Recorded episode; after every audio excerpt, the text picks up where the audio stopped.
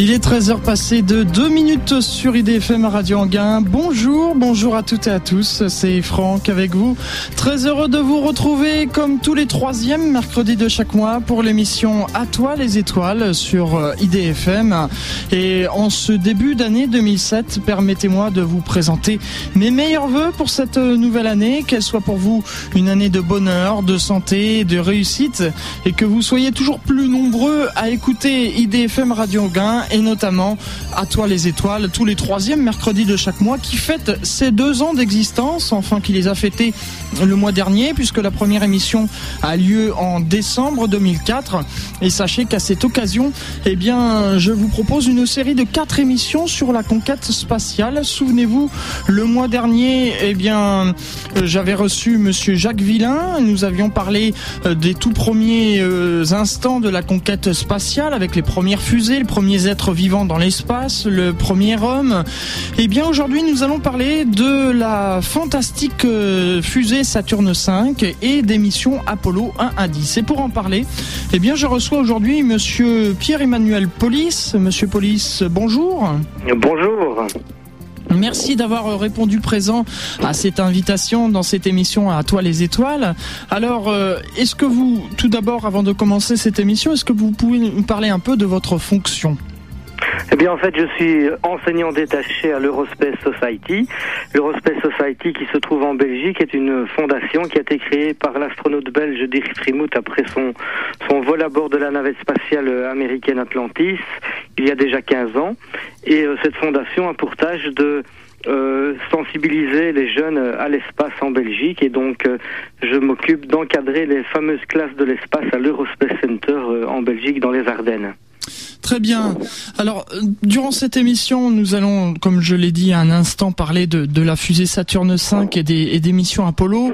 Alors, nous avions évoqué avec Monsieur Jacques Villain au début, le, tout début de, euh, de, des missions Apollo, euh, ce qui s'est passé en 1961. Hein, C'est John Fitzgerald Kennedy qui a lancé ce pari qu'un homme serait sur la Lune avant la fin des années 70. Voilà, oui, tout à fait, oui. Et donc... C'est ce qui a déclenché la course à la Lune, donc entre les, entre les Russes et les Américains. Exactement. Et donc, il a bien fallu pour envoyer euh, des, des, hommes dans l'espace, et eh bien euh, créer ce qu'il fallait. Donc, il y a eu les missions, euh, les missions Gemini, et puis, et puis notre notre mission aussi que je n'ai plus en tête, mais nous en avions parlé le mois dernier. Et pour lancer tout cela, eh bien, il fallait une fusée. Et ce qui a été utilisé, c'est les fusées Saturne. Alors, il y a eu trois fusées Saturne en tout. Hein, c'est ces lanceurs de que les les ingénieurs de la NASA ont développé. Donc il y a eu Saturne 1, Saturne 1B et Saturne 5. Elles voilà, étaient, voilà, elles étaient utilisées pour tester le matériel Apollo et puis euh, la mise en orbite terrestre euh, pour pour le, le, décollage en fait et la mise en orbite terrestre lors des essais des missions Apollo. Il y a eu 9 décollages de Saturne 1B, 5 pour Apollo, 3 pour Skylab et puis euh, une aussi pour la ce qu'on appelle ASTP qui est Apollo Soyuz Test, Project, qui était après la fin des missions Apollo, et ça on en parlera euh, lors de la dernière émission. Alors quelques mots sur le lanceur Saturne V, qui était un lanceur qui a été envoyé, qui a envoyé tous les vaisseaux Apollo dans l'espace, excepté Apollo 1, 5 et 7. Elle est la dernière d'une série des, fusées Saturne, et il fallait savoir quand même qu'il y avait 100 euh, 000 ouvriers qui ont travaillé pendant plusieurs années pour sa conception. Et elle était très haute, hein, puisqu'elle faisait 111 mètres de haut et euh, une masse de 3000 tonnes, soit la masse de 12 Boeing 747, ce qui est quand même euh, énorme. Hein. Il faut savoir que c'est à ce jour le plus gros lanceur jamais construit. Alors, quand on a préparé cette émission, euh, Monsieur Polis, vous m'avez parlé de, de, de fusées Saturne V qui sont exposées, c'est ça? Voilà, en fait, donc les missions Apollo se sont arrêtées après la mission Apollo 17 en 72, mais le programme s'est arrêté un peu de manière inopinée, euh, étant donné que les États-Unis ont décidé de subitement arrêter le programme pour différentes raisons. Euh, vous en parlerez certainement euh, lorsque vous serez arrivé au, au, terme des missions Apollo, mais il faut savoir que les missions Apollo 18, 19 et 20 étaient des missions qui étaient prévues et euh, les fusées qui allaient être destinées à, à, lancer ces trois missions, ces trois dernières missions, étaient déjà construites alors que la NASA a reçu l'ordre d'arrêter le programme Apollo. C'est ainsi que au Kennedy Space Center, on peut voir une de ces fusées euh, Saturn V. Donc c'est pas une maquette, c'est une véritable Saturn V qui se trouve exposée là-bas. Il y en a également deux autres aux États-Unis, une qui se trouve à Huntsville dans l'État de l'Alabama, euh, au Space Camp, plus exactement au Marshall Space Flight Center, et une troisième qui se trouve exposée dans les jardins, dans le parc, juste avant euh, quand on arrive au Johnson Space Center à Houston. Donc si vous avez l'occasion un jour euh, d'aller dans ces pays, eh bien n'hésitez pas à aller visiter. Oui, oui, c'est très impressionnant. Hein. comme vous disiez, elle fait 111 mètres de hauteur. Bon, elles sont couchées évidemment là euh, pour l'exposition, excepté à Huntsville où ils ont reproduit une Saturn V à la verticale. Et donc on se rend compte à ce moment-là de, de l'énorme engin que ça représentait. Et euh, vous parliez de sa hauteur. Une petite précision, si vous le voulez. La consommation par moteur de chaque du, enfin, du premier étage, les moteurs F1 du premier étage étaient de 13 tonnes de carburant par seconde au décollage. C'est énorme. Et c'est, ça n'a jamais été égalé aujourd'hui, non? C'est-à-dire que les Russes avaient construit une plus grande fusée que la Saturn V qui s'appelait euh, euh, la N1 dans le cadre d'un programme lunaire également, mais tout ça était assez secret. Mais euh, le programme N1 a été un échec. Euh, la fusée était plus grande que la Saturn V, mais elle n'a jamais pu réussir à, décoller ou en tout cas à se placer sur orbite. Elle a explosé en vol, elle a explosé euh, lors de tests de remplissage de réservoirs, etc. Mais elle n'a jamais pu envoyer quelqu'un dans l'espace. Et donc la Saturn V est la seule immense fusée qui ait jamais réussi à voler, donc et qui n'a jamais en fait connu d'échec. Mmh. Donc c'est c'est quand même euh, une bonne image pour les Américains. Bien sûr, mais n'oublions pas que c'est un Allemand quand même qui l'a mis au point, hein, Werner von Braun, ah oui. euh, qui euh, qui avait été récupéré par les Américains suite à, à, la fin de la guerre 40-45. Voilà, oui, je me souviens qu'il était impliqué oui, dans la, dans la guerre, euh, la Seconde Guerre mondiale. Alors. Alors, en préparant cette émission, j'ai été étonné puisqu'il faut savoir en fait qu'il a existé deux missions Apollo 1 donc il y a eu Apollo 1, on va en parler dans quelques instants, et puis il y a eu la, mission Apollo 1A. C'était au tout début, puisque euh, euh, c'était le 26 février 1966, c'était une, euh, une mission non habitée, et c'était pour tester le lanceur Saturne 1B. Et comme aujourd'hui encore les lancements ont des noms de code, et eh bien son nom de code était AS201. Et puis euh, nous sommes ensuite passés directement à Apollo 3, qui a été lancé le 5 juillet 1966, qui était elle aussi une mission non habitée. Euh, c'était un test sur euh, l'effet d'apesanteur sur les réservoirs de carburant. Et puis nous sommes passés à la mission Apollo 2. Ensuite, ils l'ont fait dans l'ordre un peu un peu à l'envers. Hein. Le 25 août 1966, c'est là où a été lancée. C'était une mission non habitée aussi. C'était un, un test suborbital du lanceur Saturne 1, du module de commande et de service. Et puis ensuite on passe à euh, Apollo 1 proprement dit, qui, avait comme nom de code AS204. Alors là on en a entendu beaucoup parler de cette euh, mission Apollo 1 puisque c'était euh, le 27 janvier 1967 et elle a été détruite par un incendie. Oui, en fait, trois, trois semaines avant le lancement prévu pour la première mission euh, habitée Apollo, donc au terme du programme Gemini, euh, le temps pressait et donc la NASA devait absolument, n'oublions pas, euh, relever le défi lancé par le président Kennedy, à savoir de poser un homme sur la Lune avant la fin de 1970. On est déjà au mois de janvier 67. Il est temps de se dépêcher mais malheureusement le progrès, le, le, le matériel technique n'était pas encore vraiment euh, totalement au point. Et donc le programme Apollo a débuté avec un drame épouvantable puisque les trois astronautes, Ed White, Roger Chaffee et Virgil Grissom, un ancien du programme Mercury, se trouvaient tous les trois à Cap Kennedy installés dans leur capsule au sommet de leur fusée Saturne 1B sur le pas de tir 34 euh, du Kennedy Space Center, enfin anciennement Cap Canaveral. Et brusquement, on était trois semaines avant le décollage, ils étaient là pour effectuer une répétition générale du compte à rebours de lancement et des procédures euh, de mise en orbite.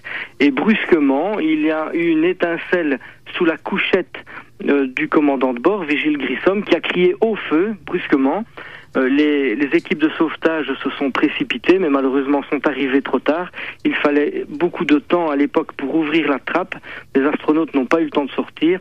Et lorsque les techniciens ont ouvert la porte, eh bien, c'était pour constater le décès des trois astronautes qui étaient morts asphyxiés et euh, tout était ravagé par le feu euh, à l'intérieur de la capsule. Est-ce qu'on connaît, euh, est-ce qu'on connaît les raisons de ce court-circuit?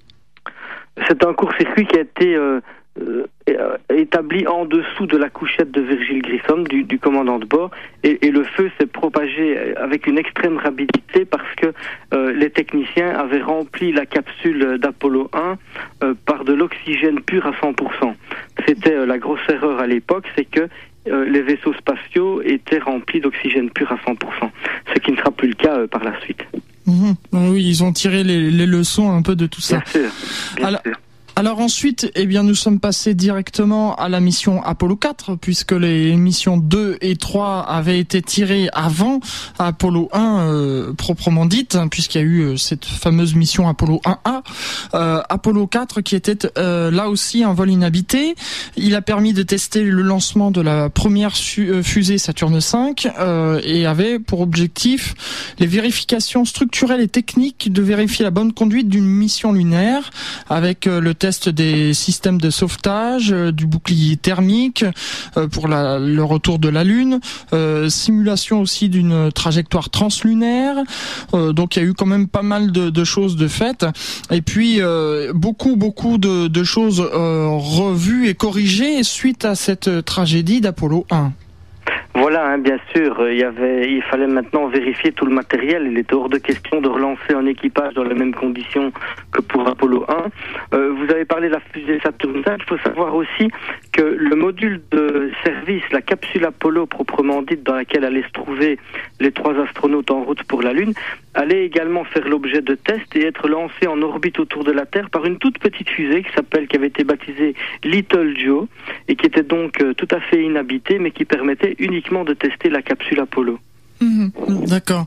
Et alors pour la petite histoire aussi, j'ai vu que euh, je m'excuse, je, je, reviens un peu sur euh, Apollo 1 parce que j'avais oublié de le préciser euh, que le, les astronautes de la mission Apollo 1 ont été enterrés dans le, le, caisson qui a servi à maintenir le, la, la fusée Saturne V lors du décollage. Non, je ne pense pas. Les, les, trois astronautes sont dans leurs cimetières respectifs, euh, notamment Virgile Grissom qui se trouve euh, au cimetière d'Arlington euh, à New York, là où sont enterrés les, les grands Américains comme euh, comme John Kennedy, etc.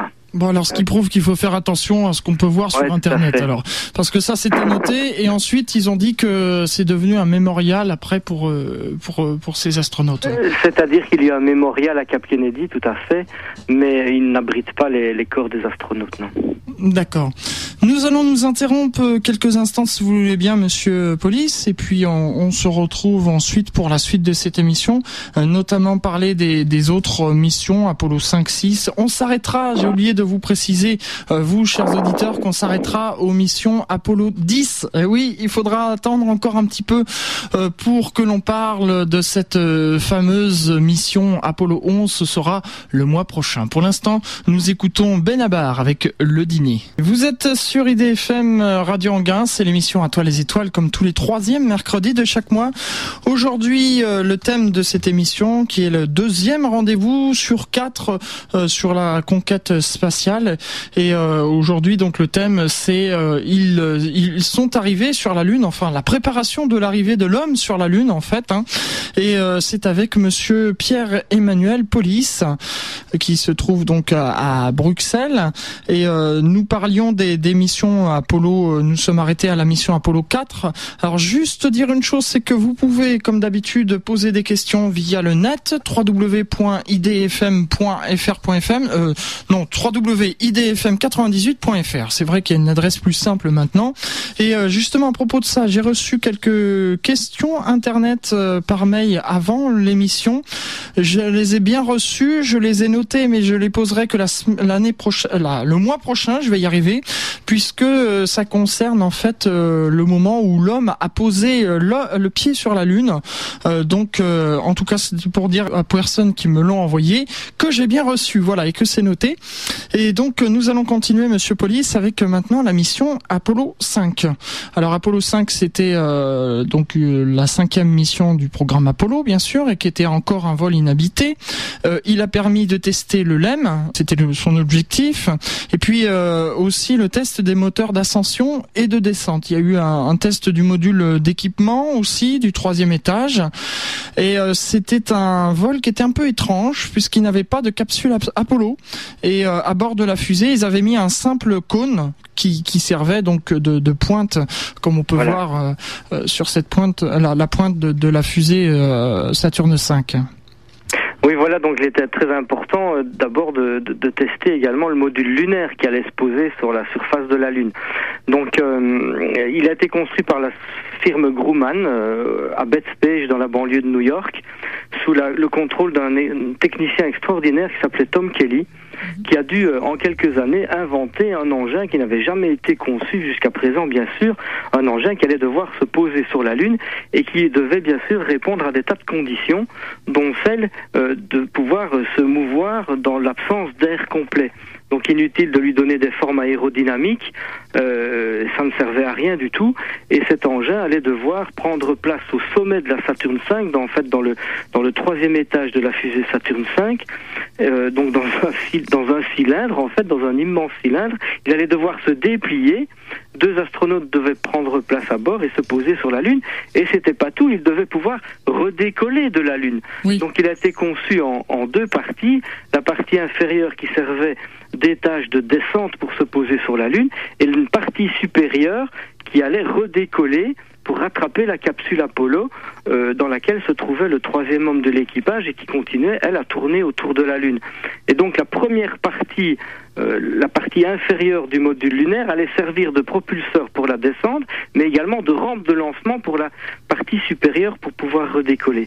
Et donc c'est ce test qui a eu lieu lors de la, du cinquième vol de la Saturne V, Apollo 5 en fait plus exactement, en orbite autour de la Terre.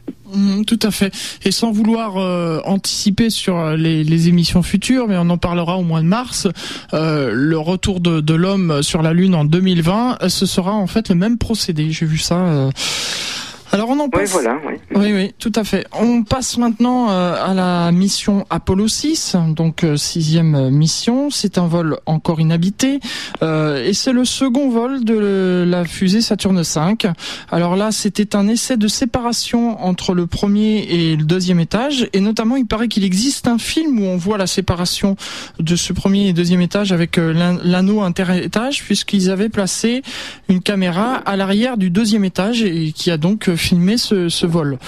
Euh, ah, pour la petite histoire, le vol a été peu satisfaisant puisque deux des moteurs J2 du deuxième étage ont coupé prématurément et sur un vol habité, un tel incident aurait annulé la mission carrément. Euh, la poussée était donc compensée par les autres moteurs et puis euh, problème aussi sur le troisième étage où l'unique moteur J2 euh, ici n'a pas voulu se rallumer. donc l'orbite circulaire qui était prévue n'a pas été atteint. Ça a été une orbite euh, elliptique en fait. Et puis malgré ces quelques problèmes, eh bien la NASA a quand même euh, continué la mission euh, et pour faire leurs tests. Et puis les principaux objectifs du, test ont été atteints par cette, cette mission de, de la NASA. Voilà, c'était une grande complexité en fait la séparation de ces étages parce que la NASA avait trouvé comme principe euh, qu'il y ait d'abord des petites fusées qui éjectent les étages avant qu'il y ait d'autres fusées qui propulsent l'étage qui, qui continuait à voler. Et donc il fallait trouver une synchronisation entre le fonctionnement de ces premières petites fusées et l'allumage des, deuxièmes fusées. Et c'est quelque chose qui n'a plus été, été, utilisé par la suite dans les autres lanceurs, comme la navette spatiale par exemple. En effet.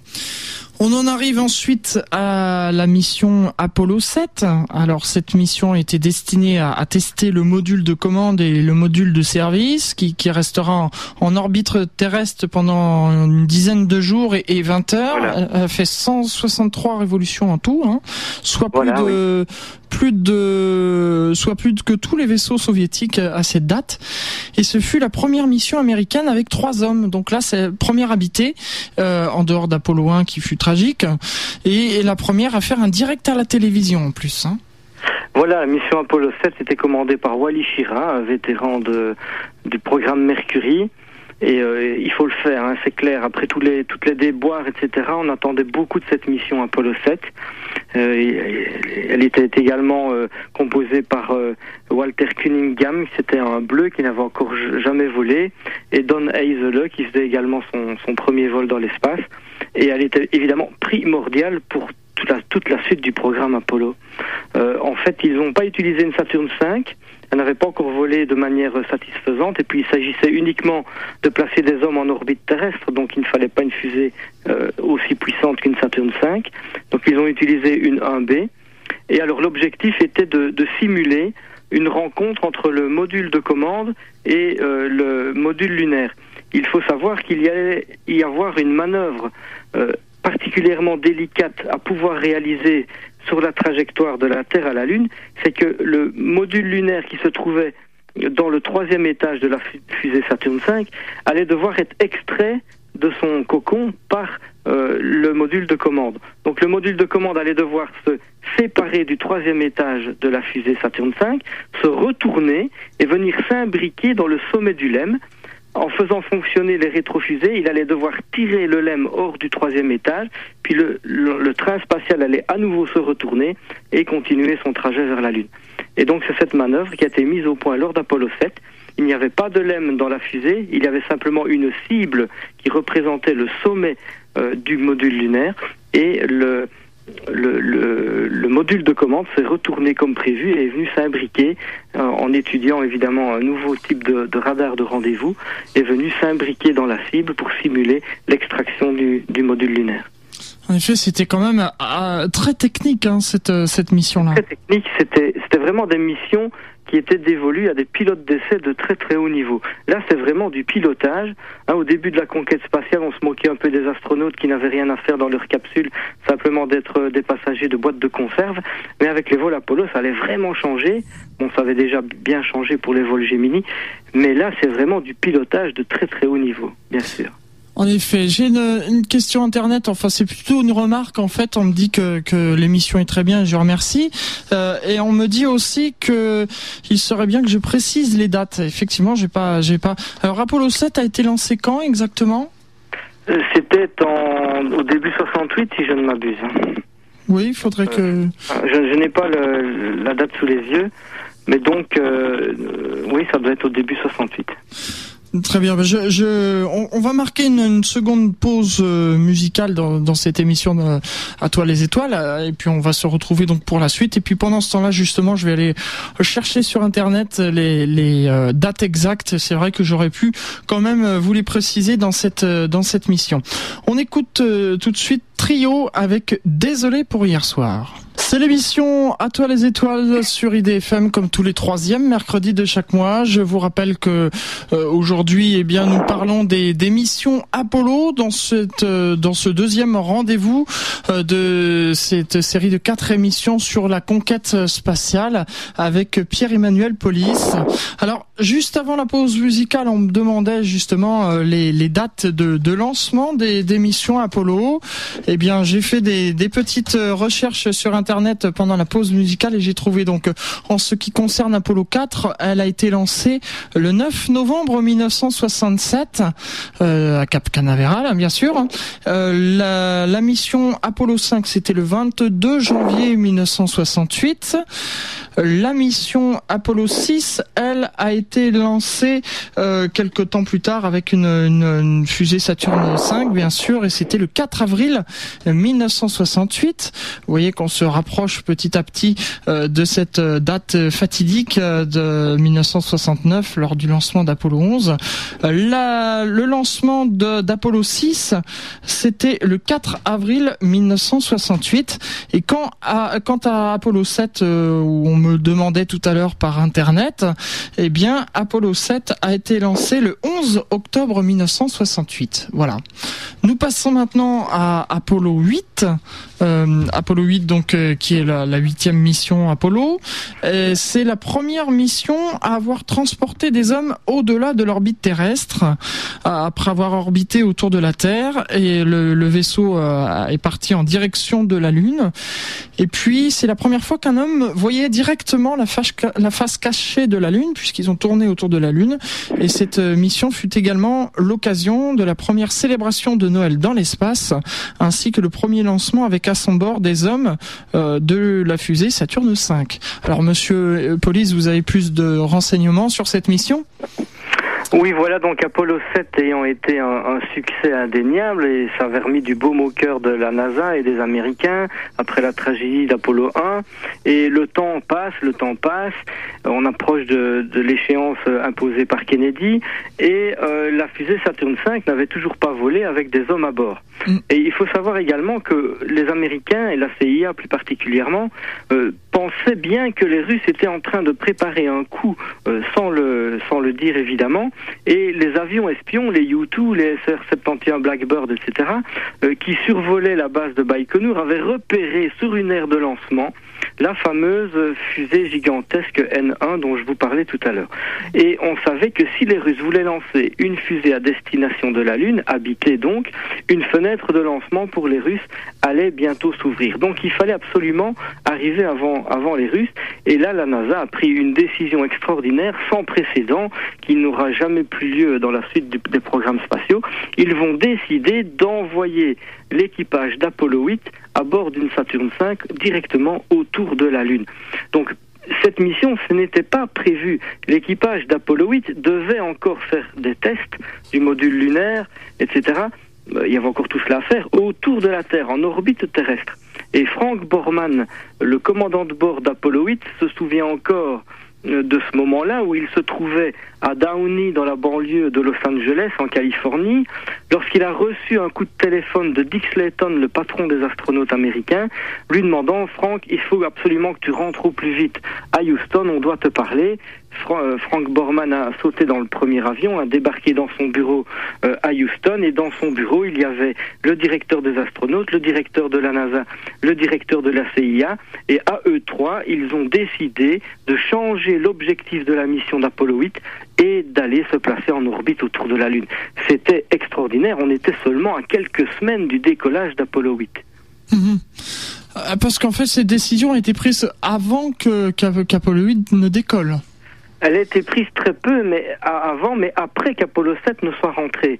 Et ça a fait beaucoup de discussions euh, euh, au sein de la NASA, notamment le directeur de la NASA qui se trouvait à une réunion à Vienne à ce moment-là, a dû décider euh, via l'ambassade américaine par des lignes sécurisées pour que les Russes n'entendent rien du tout. Ils ont décidé ça par ligne téléphonique depuis l'ambassade des États-Unis à Vienne et le centre de la NASA euh, à, Washington et à Houston. Et, donc ça a été pris, je dirais, euh, en catastrophe cette décision. Et donc ils, ont eu peu de temps pour euh, parce que évidemment euh, quand ils ont préparé cette mission ils devaient mettre une quantité d'oxygène qui devait être euh, enfin non puisque l'oxygène est généré hein, mais je veux dire ils avaient préparé ils avaient fait des préparations pour seulement une orbite terrestre et non pas aller jusqu'au autour de la lune. Mais il n'était pas prévu qu'ils utilisent la Saturne V, ils devaient utiliser une ah, Saturne 1B également. D'accord. Et donc il a fallu mettre tout, le monde en chantier, à la fois faire voler une Saturne V, ce qui n'avait encore jamais été fait avec un équipage, il fallait euh, prévoir euh, la trajectoire Terre-Lune. Bon, les, techniciens, y travaillaient déjà depuis un certain temps, mais brusquement, il allait falloir finaliser le projet. Euh, il y avait des, techniciens qui prônaient simplement d'aller tourner autour de la Lune et poursuivre le vaisseau spatial sur sa lancée, sur sa trajectoire, aller reprendre une trajectoire qu'on appelle dite une trajectoire libre de retour vers la Terre directement. Mais ils ont décidé de faire 10 orbites autour de la Lune directement. Le pas franchi entre Apollo 7 et Apollo 8 est absolument gigantesque et sans précédent. Énorme. J'ai une question internet de, Cyril qui demande euh, le, la position des, astronautes dans leur capsule au décollage, parce qu'on dit qu'ils sont assis euh, sur des sièges, mais est-ce qu'ils sont euh, assis couchés ou, ou vraiment comme nous quand on est assis dans notre siège devant une table? Non, non, dans la capsule Apollo, ils sont, ils sont bien couchés. Ils ont une couchette qui épouse la forme de leur corps, donc elle a été moulée euh, en fonction de leur corps. Le, commandant de bord, donc dans le cas par exemple d'Apollo 11, Neil Armstrong était installé tout à fait à gauche. Puis il y a le pilote Michael Collins, le pilote du module de commande qui se trouve au centre, et le pilote du module lunaire qui se trouve tout à droite. D'accord. Donc en fait, pour euh, pour illustrer, puisque c'est vrai qu'à la radio on a un peu du mal, euh, euh, quand ils étaient installés en attente de décollage, s'ils avaient une, fenêtre au-dessus d'eux, ils voyaient le, ciel, quoi. Voilà, c'est ça. Mais il faut savoir qu'ils n'ont pas de hublot. Hein. oui, oui. Pendant pendant le décollage, ils ne voyaient rien du tout vers l'extérieur. Mhm.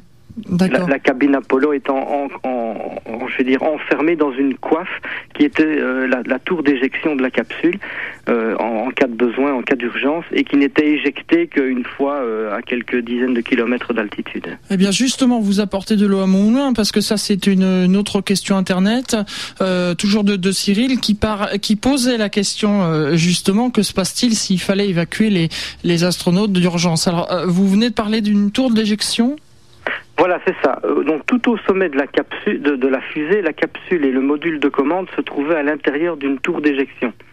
C'est-à-dire que en cas de problème pendant les premières minutes après le décollage ou bien juste avant euh, la mise à feu ou pendant la mise à feu, eh bien la tour d'éjection était allumée, actionnée par le commandant de bord, et, donc euh, la capsule était projetée à quelques kilomètres d'altitude et redescendait sous des parachutes à quelques centaines de mètres du pas de tir.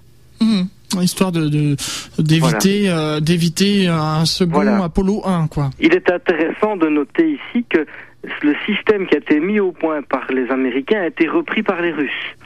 Euh, c'est assez étonnant. Euh, donc ce système a été mis au point dans le cadre du programme Mercury et euh, les Russes ont repris ce système pour sauver leurs propres équipages au cas où. Il faut savoir aussi que du côté russe, ce système a dû fonctionner une fois lors d'un décollage de Soyouz. Eh bien, euh, le commandant de bord a eu le feu au premier étage de la fusée Semurka et il a actionné la tour de sauvetage. Les astronautes se sont pris très égés au moment de l'éjection de la capsule et mais heureusement ils se sont posés ça sauve à quelques dizaines de à quelques centaines de mètres plutôt du pas de tir où le, feu régnait, euh, faisait rage en raison de l'incendie de, la fusée. Hmm.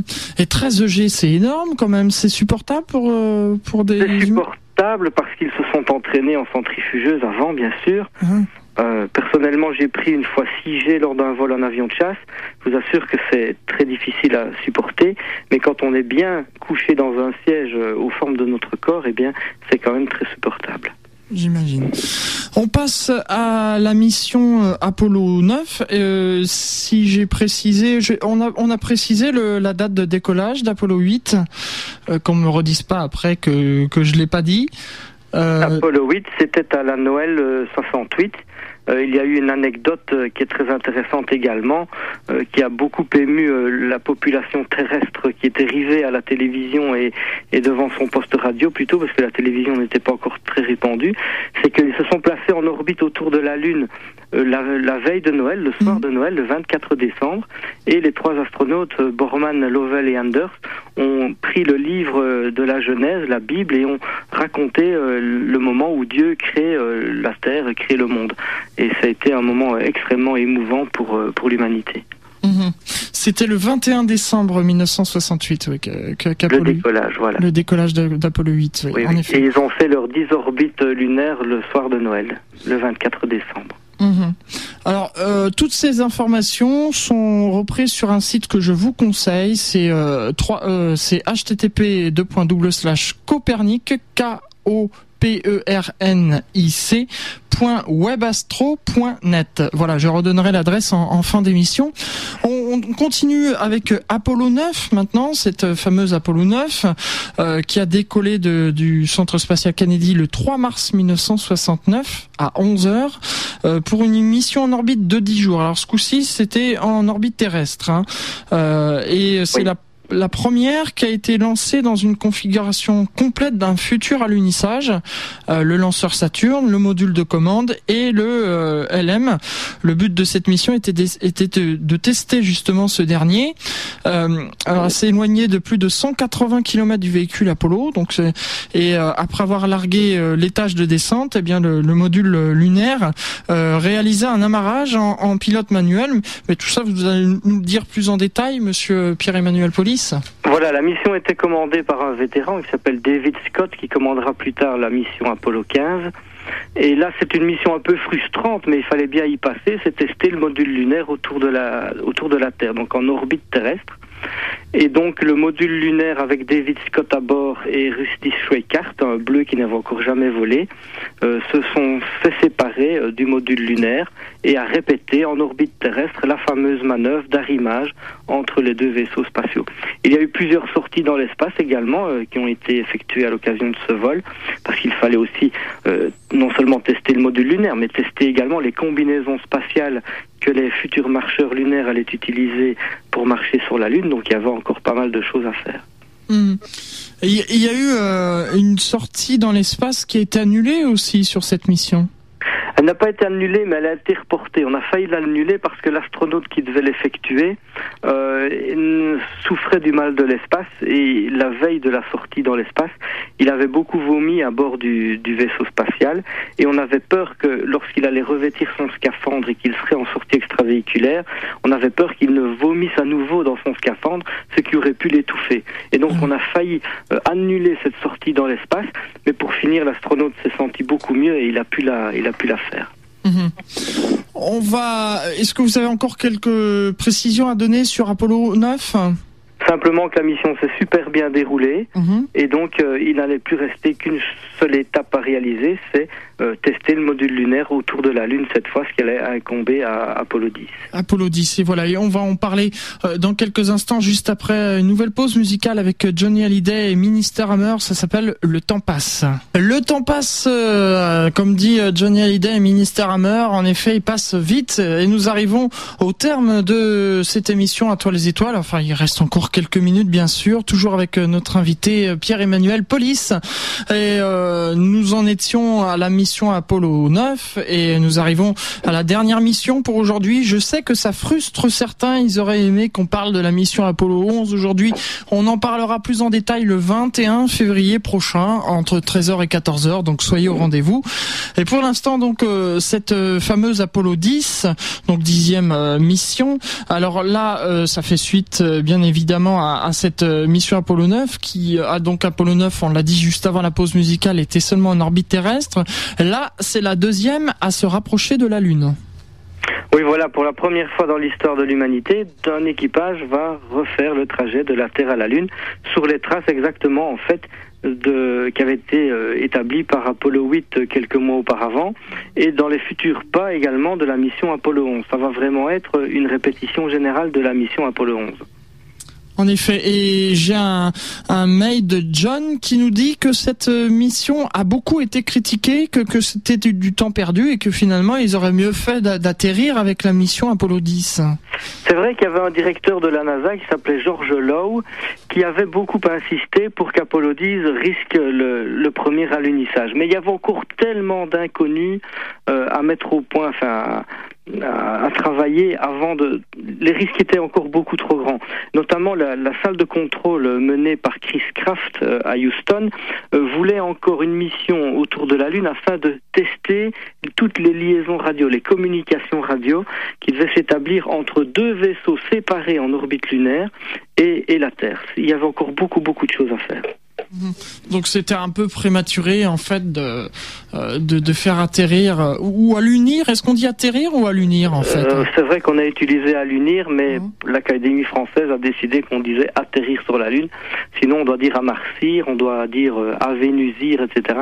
on n'en sortirait pas. en effet, oui. donc le il y a eu comme vous dites une configuration exacte de une grande répétition générale. Alors le LEM, tout, tous ces décroché comme si euh, tout s'est passé en fait comme s'ils allaient poser sur la Lune et euh, le LEM s'est approché à 15 km de la surface, hein, je crois. Hein. Oui, il y a eu quelques petits problèmes techniques, notamment de la laine de verre qui s'est détachée à l'intérieur du module lunaire et qu'il a fallu euh, absolument euh, ramasser pour ne pas qu'ils aillent d'abord encrasser les filtres à air dans le module lunaire et surtout euh, que les astronautes ne les avalent pas. C'était absolument impossible. Et lors de la mise à feu du moteur, du module de commande pour mettre le vaisseau spatial sur la trajectoire Terre-Lune, le, module de commande a été pris d'énormes vibrations et le commandant de bord Thomas Stafford a failli avorter, le vol. Et heureusement, le moteur a tenu le coup et ils ont pu se mettre sur la bonne trajectoire. Et donc effectivement, arrivé autour de la Lune, le, LEM s'est détaché comme prévu, avec à son bord Thomas Stafford et Gene Cernan. Euh, il faut dire aussi que l'équipage d'Apollo 10 était le plus expérimenté jamais lancé dans l'espace à eux trois, les trois astronautes, totalisaient cinq vols Gemini dans l'espace. Et donc, euh, c'était vraiment des, hommes très très chevronnés.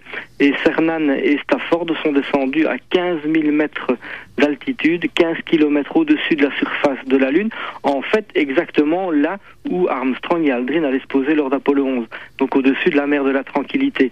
Et ça a été très très utile parce qu'ils ont repéré que le, pourtour de la mer de Tranquillité, la mer de la Tranquillité, était parcouru de cratères et de collines.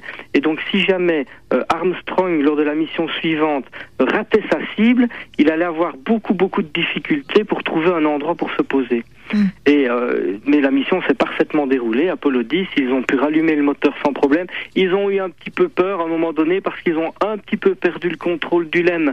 Juste euh, arrivé à 15 km d'altitude au-dessus de la Lune, le, le, LEM s'est brusquement retrouvé la tête en bas et n'arrivait pas à rallumer le moteur de remontée.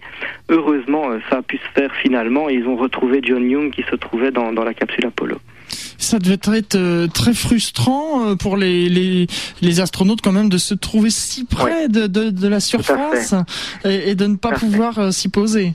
Il y a même certaines personnes dans la salle de contrôle qui ont pensé qu'au dernier moment, Cernan et Stafford allaient se poser. Mhm. Ils ont cru qu'ils allaient transgresser les ordres et finir par se poser. Mais non, ils n'ont pas fait, bien heureusement.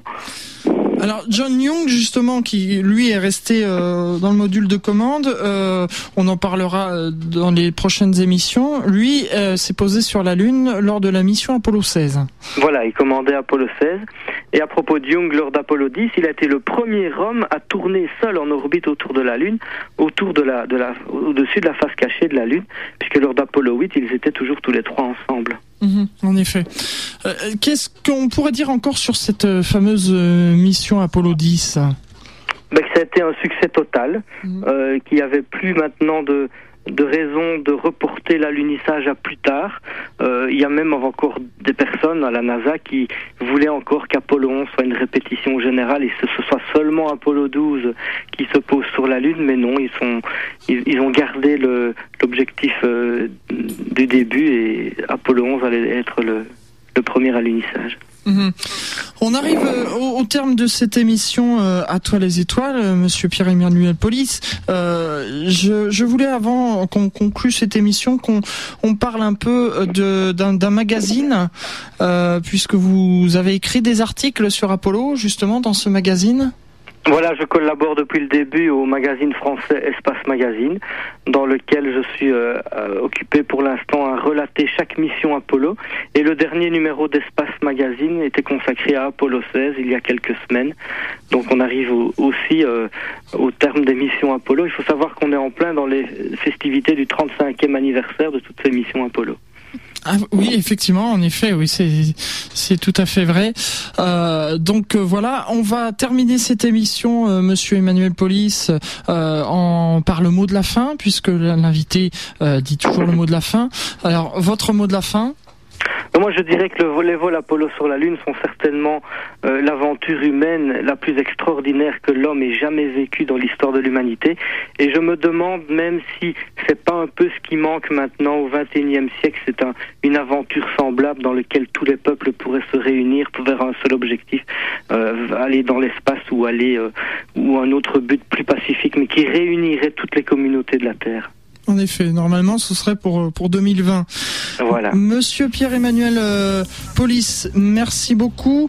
Avec je plaisir. rappelle euh, donc euh, que pour ceux qui sont intéressés, je vous invite à, à visiter l'excellent site Copernic. euh, donc euh, http slash Copernic. Il n'y a pas de 3W, hein, c'est K O P R N I C webastro.net. Monsieur Pierre-Emmanuel Pol- Police, merci beaucoup. Merci aussi. on se donne rendez-vous le troisième euh, mercredi du mois de février pour la troisième partie où là on parlera des missions Apollo 11 à Apollo 14 ou 15. Donc euh, soyez au rendez-vous. Merci à toutes et à tous. Encore une fois merci Monsieur Police. Et euh, vous allez retrouver maintenant la suite des programmes d'IDFM Radio Anguin. Au revoir à tous.